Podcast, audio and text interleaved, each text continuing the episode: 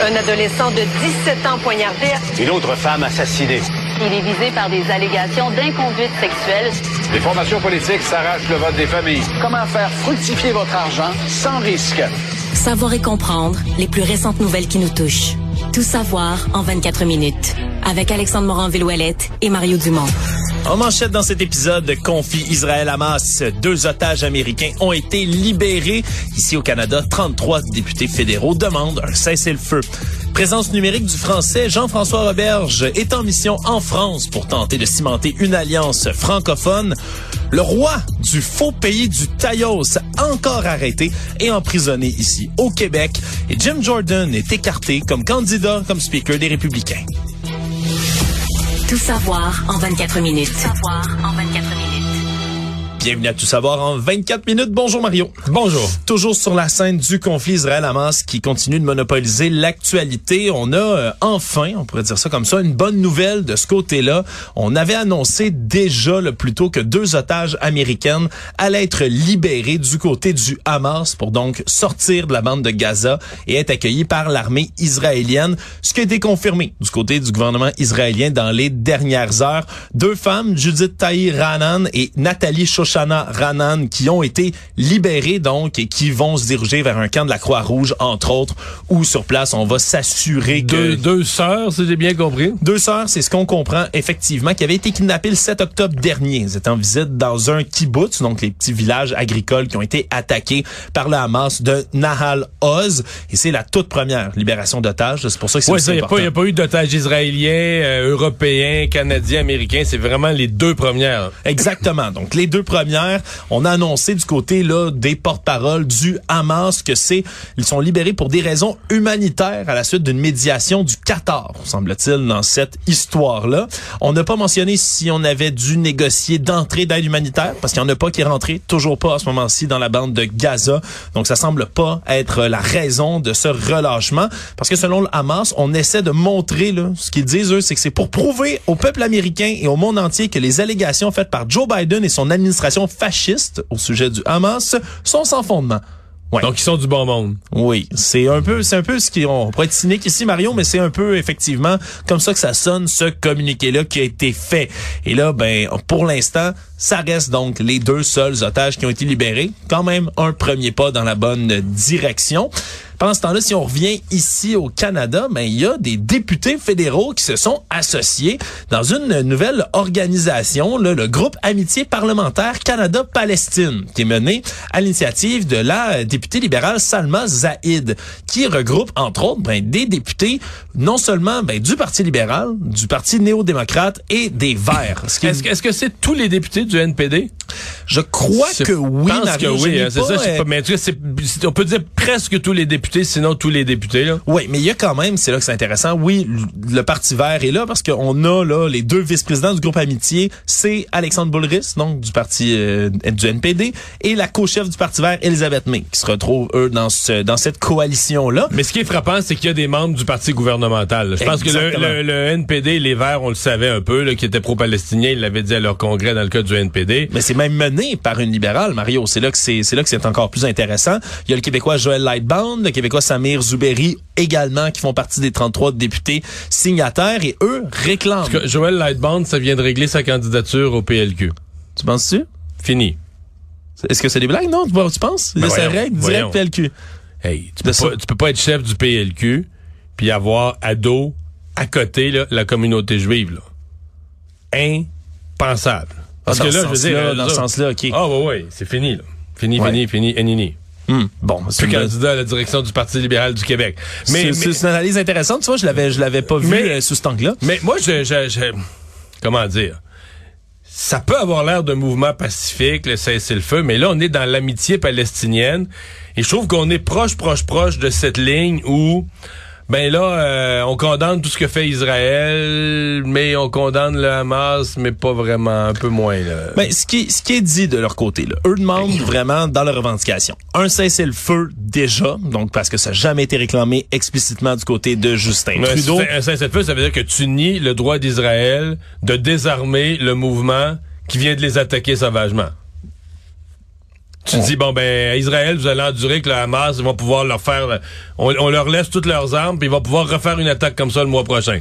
C'est sûr que la situation est complexe, Mario. Ouais, C'est- c'est c'est comme, c'est pour ça que, tu sais, c'est- ça a l'air d'être pacifique, mais c'est parce que là, faut prendre, faut prendre les événements tels qu'ils, tu sais, s'il était arrivé avec ça le mois passé, j'aurais dit, ok, j'écoute.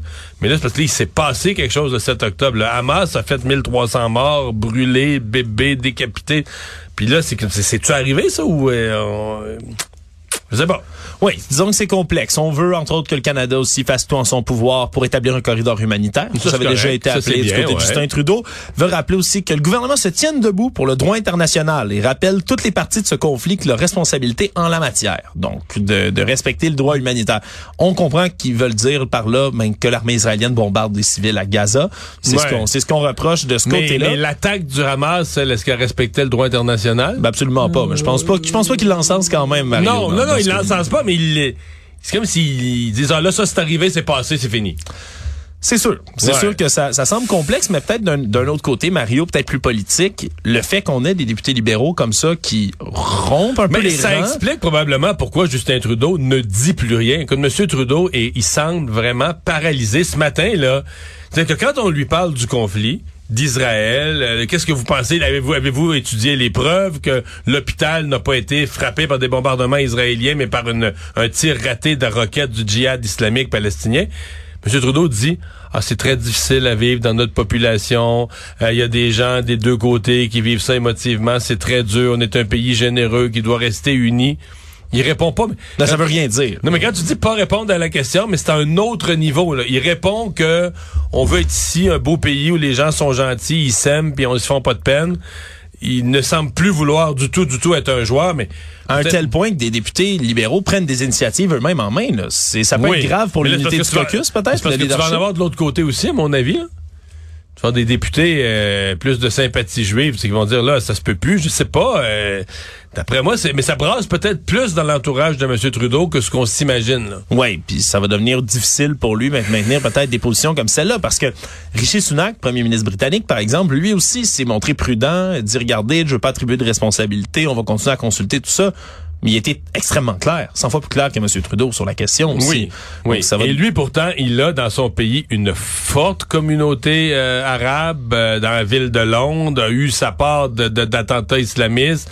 Donc, doit quand même vouloir être prudent pour la sécurité de son pays, mais se sent une responsabilité sur la scène internationale quand même de prendre les positions. On est un sens du devoir comme pays là, euh, par rapport à tes alliés. Oui, c'est sûr que ça, ça tranche les positions de M. Trudeau là lorsqu'on. Moi, j'écoutais hier le discours de Joe Biden à la Maison Blanche. Les positions, je veux dire, on peut reprocher beaucoup de choses aux États-Unis, mais les positions étaient claires, fortes, Ouais, précises et Mais, établies. mais juste Justin Trudeau euh, avait pris certaines positions au départ sur le droit d'Israël de se défendre, mais là, euh, je veux dire, c'est, est-ce que à partir du moment où le Canada déclare que la Hamas est un groupe terroriste, que le groupe terroriste frappe durement en faisant plus de 1000 morts en sol israélien, est-ce que tu peux être contre que Israël qui est l'allié du Canada. Puis quand je dis l'allié, ça veut pas dire qu'ils ont raison sur toute la ligne. Qu'on Absolument leur, pas. Qu'on leur donne le bon Dieu sans confession, sans mauvais jeu de mots, sur tous les sujets. là. On les surveille, puis on peut leur demander, exiger d'eux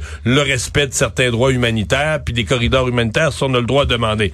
Mais quand même, ton allié est frappé par un groupe terroriste et te dit, moi, là, je suis entré en guerre, puis je vais aller désarmer le groupe terroriste en question. Est-ce que tu peux ne pas l'appuyer là-dedans? Il y a un bout qui m'échappe. Tu parlais aussi de tensions euh. On parlait, oui, de Londres, hein, qui a vu vraiment une augmentation là, et poustouflante là, du nombre de crimes haineux. Là. Entre le 1er et le 18 octobre, euh, on parle l'an dernier, par exemple, là, il y avait eu 15 crimes haineux ou des délits antisémites et autres de recensés. 218 entre le 1er et le 18 octobre pour cette année euh, à Londres. À Et Montréal, à Montréal aussi, oui. Exactement. Pas, pas, pas le même ordre de grandeur, mais quand même. Mais exactement. On a quand même une augmentation qui a été marquée et exprimée aujourd'hui par les services de police de la ville de Montréal, qui dit qu'en moins de deux semaines, là, donc depuis le début du conflit, 7 octobre dernier, c'est 36 crimes et incidents haineux. Donc deux catégories qu'on regroupe ensemble, qui sont recensés. On dit qu'on a un plan de visibilité là, qui a été mis en branle-bas de combat du côté du SPVM. Et là, on parle là, 16 crimes haineux. là. Vraiment pas des incidents, mais bien des crimes haineux qui sont rapportés. 4 contre la communauté arabo-musulmane, 12 envers la communauté juive en date du 18 octobre. On parle entre autres, par exemple, le 10 octobre dernier, il y avait un rassemblement devant le consulat d'Israël à Montréal. Il y avait un manifestant pro-Palestine qui était allé s'en prendre, par exemple, à des supporters du peuple israélien.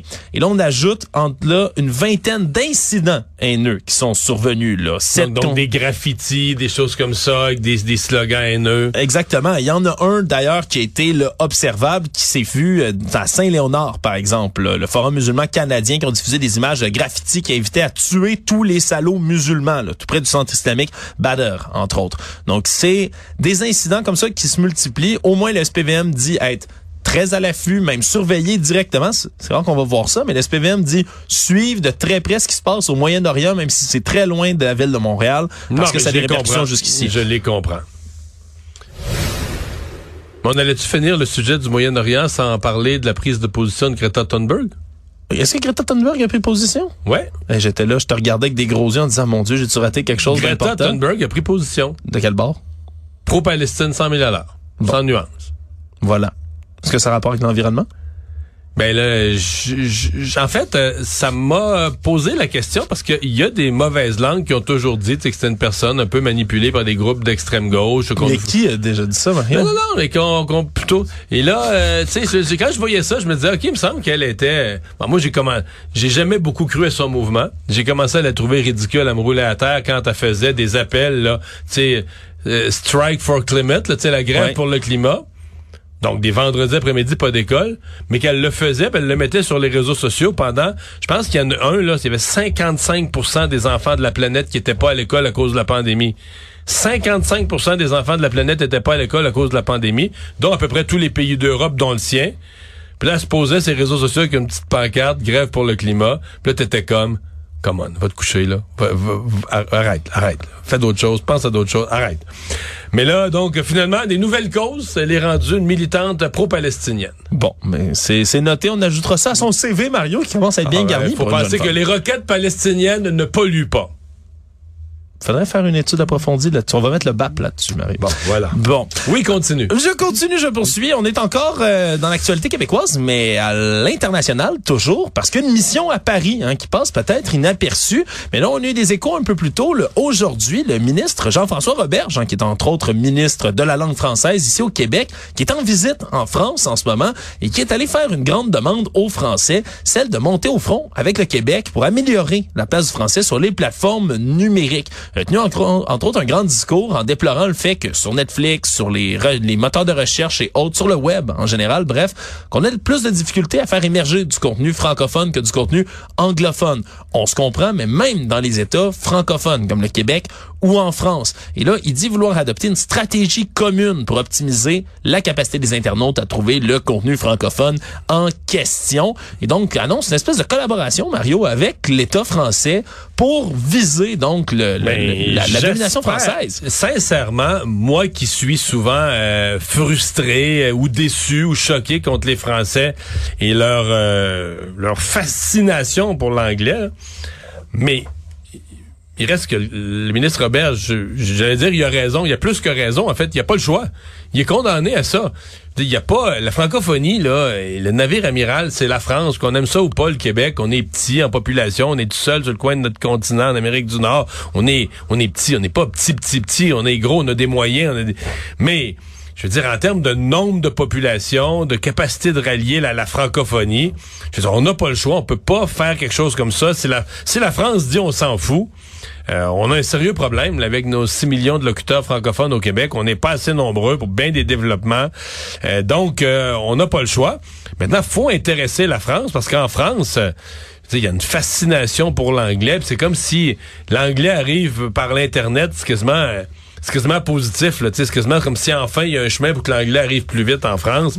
Alors, Ouais. euh, Est-ce qu'on va réussir à sensibiliser les Français à la- la- la- la- l'importance de la survie de la langue française dans le monde? Pour moi, c'est la question, mais on n'a pas le choix. Oui, puis ça revient aussi euh, dans écho un peu avec une volonté souvent exprimée par le premier ministre François Legault, Mario, celle de faire une espèce de franco-économie. C'est ce qu'on a rappelé du côté du ministre Berge aujourd'hui, dit que le marché international d'à peu près 320 millions de locuteurs francophones sur la planète ben, doit devenir une espèce de priorité pour nos produits francophones. Donc, ça, ça pourrait être intéressant. La franco-économie, Mario, nouveau concept amené. Cet été... Euh J'étais en France avec un de mes amis d'enfance, puis on était à Narbonne, dans le sud, sud, sud de la France, dans le Languedoc-Roussillon. Puis euh, il y avait une jeune fille, puis j'avais lu sur elle, son restaurant était très bien coté. Puis, euh, mais c'est vraiment une jeune fille, c'est son propre restaurant. J'avais lu l'histoire, puis tout ça. Fait que, c'est elle qui nous sert. On est sur une terrasse, on mange très bien, puis tout ça. Puis, euh, elle avait une amie à Montréal. Vu que là, elle reconnaît évidemment l'accent québécois. C'est pas très difficile. Elle reconnaît l'accent québécois. Elle dit, vous savez ce qui m'amuse du Québec? Ouais, ça m'intéresse. Ben, si vous traduisez les noms d'émissions, elle dit, je me souviens quand j'étais, mon ami me disait que vous aviez La Voix plutôt que The Voice. Puis j'étais comme, ouais. Mais parce que pourquoi ça vous amuse dans le sens que on est en français. Oui, c'est ça. L'émission s'appelle The Voice, mais nous même les Québécois, la plupart, on a un accent, donc on serait capable de le prononcer en anglais. On dirait pas The Voice, mais on est en français avec la traduction est assez simple. L'émission elle s'appelle La Voix. C'est assez littéral. The Voice, La Voix. C'est assez simple.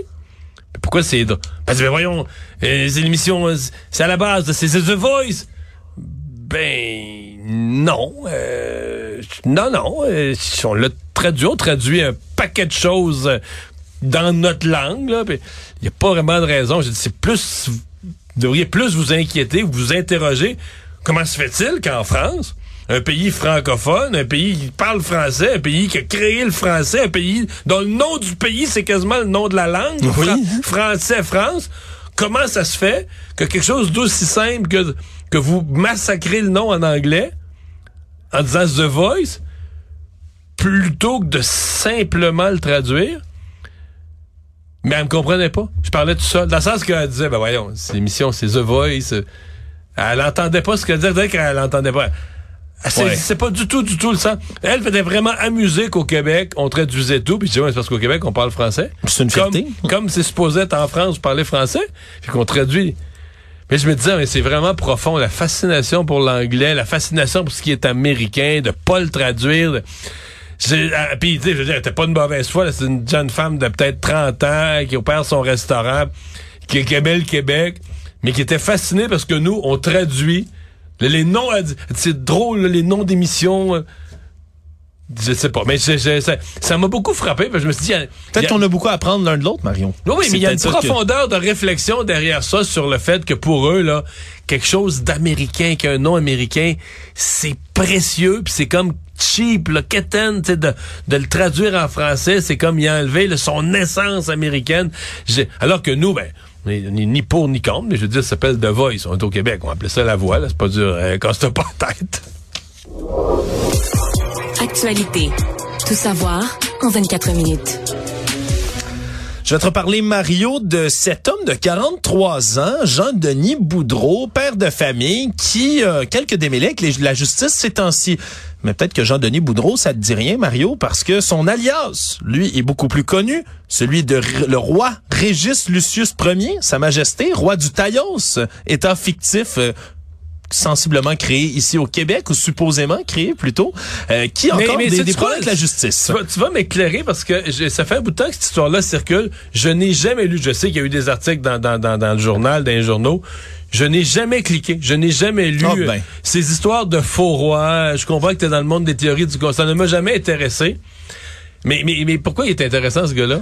Ben, écoute, là, là, là, je comprends qu'il y, a eu des propos euh, menaçants. Ouais, là, je sais pas si intéressant est le bon terme, Mario, mais peut-être fascinant pour certaines personnes. Fait partie, Monsieur Boudreau fait partie de la mouvance là, des citoyens souverains, très évidemment, pense que des lois s'appliquent pas à lui, pense que euh, de son propre chef, il peut comme ça créer un État. et il revendique toutes sortes de choses. Il dit que l'ONU lui a donné quoi, des le territoire du C'est spécial, c'est comme, euh, c'est plus loin, haut dans Chaudière-Appalaches, entre autres. lui, c'était un bout de la Plutôt, euh, je m'en excuse, et l'île d'Anticosti. Ils ont annexé l'île d'Anticosti, je sais pas quand, mais c'est dans le royaume du Taïos, Mario. Fait partie de, que de- c'est pas tout le de leur Québec, territoire. Non, absolument pas. C'est comme un territoire à l'intérieur du territoire du Québec. Qui serait Et- un royaume. Qui serait un royaume. Excuse-moi, son royaume. Son royaume, Sa Oui, oui. Majesté, monsieur- Soyons rigoureux. Monsieur Régis Lucius, mais il y a des gens qui le payent pour vrai pour que lui produise des faux papiers, des faux passeports, plaques d'immatriculation, permis de conduire, etc. d'un État qui n'existe Tu pas. sais qu'il y a des gens qui donnent de l'argent, là, du vrai 200, argent. 200 dollars pour être précis,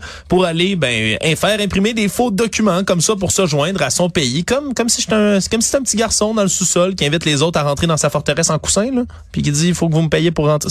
Honnêtement, c'est à peu près la même chose. Sauf que là où ça devient moins drôle, ben c'est qu'il a été arrêté au mois de septembre avec plusieurs armes dans sa résidence lui à Val-des-Lacs, a été libéré mais avec des conditions entre autres interdiction de communiquer avec les policiers, devait plus utiliser de documents aussi comme quoi il était le roi Régis Lucius Ier et parce qu'il avait menacé à l'époque des policiers de la sûreté du Québec. Il devait même plus faire référence à la SQ dans ses communications sur les réseaux sociaux. Le problème, c'est que le 3 octobre dernier, ben il y a un communiqué rédigé par le royaume du Taïos, donc pas par lui hein. Mais non, Ah, le roi- c'est pas lui là. Comme si le roi rédigeait lui-même ses communiqués. Là. Il y a des milliers de sujets, là, dont euh, sûrement quelques plumes habiles. Exactement, mais semble-t-il que pour la police, Mario, et pour les tribunaux, ben c'est assez évident que ça vient de lui et donc ben dans son lui Ils ont présumé que le roi rédigeait lui-même ses communiqués. mais dans son communiqué, il dit qu'il a déposé des accusations, le royaume du Taïos dépose des accusations contre la sûreté du Québec, entre autres pour avoir arrêté le roi. Ben il avait pas le droit de faire ça, ce qui fait que ben il y a un mandat d'arrestation qui a été lancé contre lui le 16 octobre dernier et deux jours plus tard, ben sa majesté a été finalement arrêtée de nouveau par la sûreté du Québec. Puis Cette fois-ci, ben c'est le chemin de la prison dans Chaudière-Appalaches qui a pris parce que ben il a plus le droit de faire ça, fait partie de ses conditions. Il les a brisées pour une, une ultime fois, Mario dans ce cas-ci. Saga qui se poursuit mais qui euh, qui retient beaucoup l'attention. Francis ouais. Poulon du journal est constamment sur ce dossier-là, Mario. Je pense qu'il lâchera pas. Donc là, il est en prison. Il est en- pour l'instant. ça, ça, ça, c'est pas King? Non, ça c'est certain. Puis même pas dans une prison du Taïos lui-même, Mario. Si, ok, la prison est même pas dans le Taïos. Mais c'est pas clair le territoire encore. Faudrait que tu me fournisses une carte. Là. On va, on va, on va avoir l'occasion de s'en reparler, Mario, assurément. Je vais te parler également, Mario, euh, dossier assez euh, assez spécial. Merci. Euh, je remplaçais un peu plus tôt notre collègue Yasmine Abdel Fadel à l'animation de son émission et j'ai reçu Antoine Nicolas, euh, qui est un entrepreneur de la Gaspésie qui lui euh, récolte des algues. Ça peut sembler bizarre, mais il cueille des algues sauvages, se promène Ouais. à la plongée, coupe ça, ramène ça, puis les vend dans des restaurants, là, au-dessus de 150 restaurants. C'est des algues comestibles. Ah oui, puis pour des grands restaurants, Mario, là, des algues du Saint-Laurent, des algues du Golfe, faisait ça en Parce Gaspésie qu'il y en a, il y en a dans le gin le Saint-Laurent aussi, de Rimouski. Mais exactement. Rimouski. Le problème, c'est que semble-t-il que depuis un bon moment, mais il doit arrêter de pêcher au Québec. Il est obligé d'exporter tout au Nouveau-Brunswick parce qu'il se fait mettre tellement de bâtons dans les roues par le gouvernement fédéral qui lui interdit, entre autres, ben, de décrocher des algues. Mais le problème, parce que ça a des crampons, c'est pas comme des racines, mais quand il décroche, on dit c'est impossible, selon lui, ben, de faire de la récolte avec, ben, sans qu'il y ait un incident une fois de temps en temps. Et c'est quand même une- toute une histoire que j'invite euh, les auditeurs à aller réécouter. Parce qu'il m'a même dit, il dit, regardez, c'est les fonctionnaires à Ottawa qui prennent des décisions sur une ressource qu'ils comprennent pas. Ils comprennent pas que c'est sûr que ça se décroche. Puis ils menacent, il se fait poursuivre parfois par le gouvernement. est-ce que ces algues se renouvellent ou c'est... euh, Absolument. Puis c'est des algues souvent saisonnières qui vont se décrocher d'elles-mêmes à la fin de la saison. Il dit, les gens comprennent pas. Et là même, je vais faire écouter rapidement, Mario, inviter des fonctionnaires à venir voir sur le terrain. J'avais demandé, moi, à la gestionnaire de la ressource, de venir plonger avec moi, de voir comment ça se passait au fond de l'eau. Cette personne-là m'a répondu qu'elle n'était pas à l'aise dans l'eau. Je lui ai répondu que j'étais moniteur de plongée, puis j'ai pas eu de retour par rapport à ça. Puis j'ai eu une agent des pêches qui a voulu venir plonger pour voir comment ça se passait sous l'eau, puis pouvant le documenter justement. Elle a pas eu l'autorisation de ses supérieurs. Fait qu'il y a vraiment une mauvaise volonté de la part du fédéral. C'est qu'ils connaissent vraiment pas ça. Là. Ils Puis lui, les invite ils à venir parlent. Non, non, plonger. c'est ça que j'entends. là. Puis on- on n'a pas l'autorisation des supérieurs pour envoyer quelqu'un plonger. C'est assez ridicule, merci, puis ça met en péril une ressource qui semble-t-il ben, est renouvelable et durable, puis ben vraiment mériterait d'être exploitée ici au Québec. Bâton dans les roues, encore une fois, par des euh, fonctionnaires à Ottawa, Mario. Économie. Ce sera quelque chose à ajouter pour Paul Saint-Pierre Plamondon dans son budget de l'an 1, là, de- dans un Québec souverain, on pourrait récolter les algues, des nouveaux revenus. Ben, ce serait de, de très beaux revenus. Hey, je sais Mario, pas s'il va avoir le temps en fin de semaine de tout réécrire pour ajouter ça. On va l'appeler, on va l'appeler pour être ouais. certain qu'il J'espère qu'il nous écoute, là. Bon, Ben, exactement. Rapidement, Mario, ben, sondage de Loat qui a été mené auprès de consommateurs canadiens qui indique que c'est en moyenne 11% de moins en termes d'argent qui va être dépensé pour les cadeaux de Noël cette année. Contexte économique précaire pour les Canadiens qui poussent, entre autres, ben, crainte de récession, coût de la vie qui augmente, mais poussent les Canadiens à dépenser moins, semble-t-il, à Noël en ce moment. C'est près de deux Canadiens sur trois qui craignent la récession.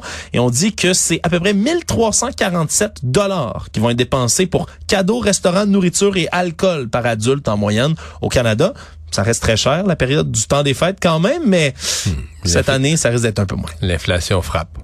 Oh, oh, oh. Le monde.